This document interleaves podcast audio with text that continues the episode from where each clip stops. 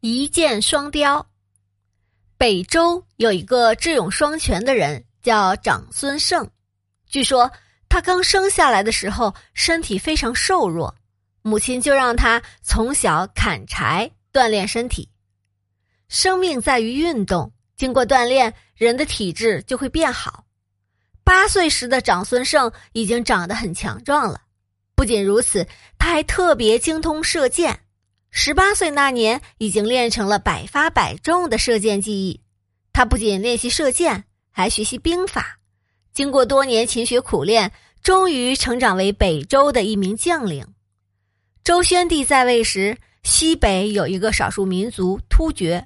有一天，突厥的可汗摄图派人到北周求婚，周宣帝就答应把一位公主嫁给他。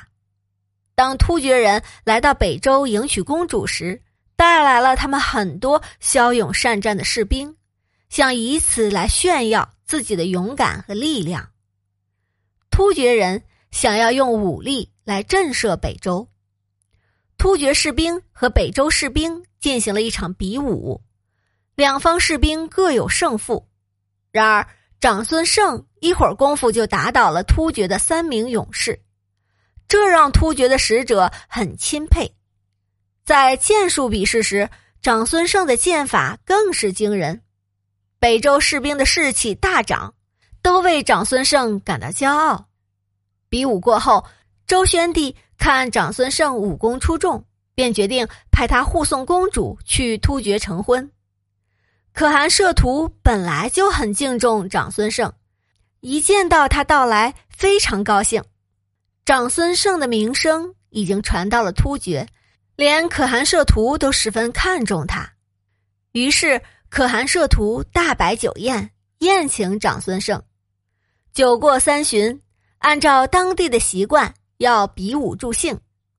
可汗摄图说：“听说长孙兄武艺高超，尤其以剑术闻名于世。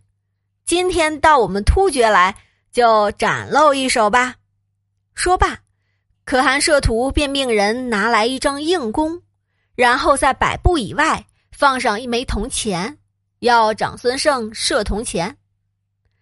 长孙晟不慌不忙的拉弓射箭，硬弓被拉成弯月，他对准铜钱，嗖的一声，箭射进了铜钱的小方孔，不差毫厘。周围的人看了，齐声叫好。可汗摄图看到如此精准的建议，非常的佩服长孙晟，一连敬了他三大碗酒。可见有本领的人走到哪里都会得到别人的认可与尊重。我们要努力提高自身。酒宴过后，可汗摄图还邀请长孙晟在突厥住一段时间，长孙晟盛情难却，就答应了。在突厥生活的一年时间里。可汗摄图经常让长孙晟陪着自己一块儿出去打猎，久而久之，长孙晟的高超剑术就在突厥远近闻名了。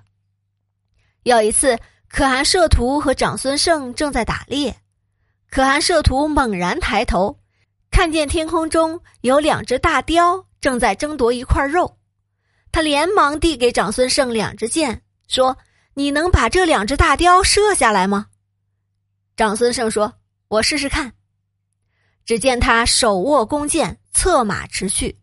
这时，两只大雕正厮打的难分难舍。长孙晟搭上箭，拉开弓，对准两只大雕，嗖的射出一箭。两只大雕顿时穿在一起，掉了下来。在场的人顿时欢呼起来，连连称赞道：“将军一箭双雕。”真不愧是神箭手啊！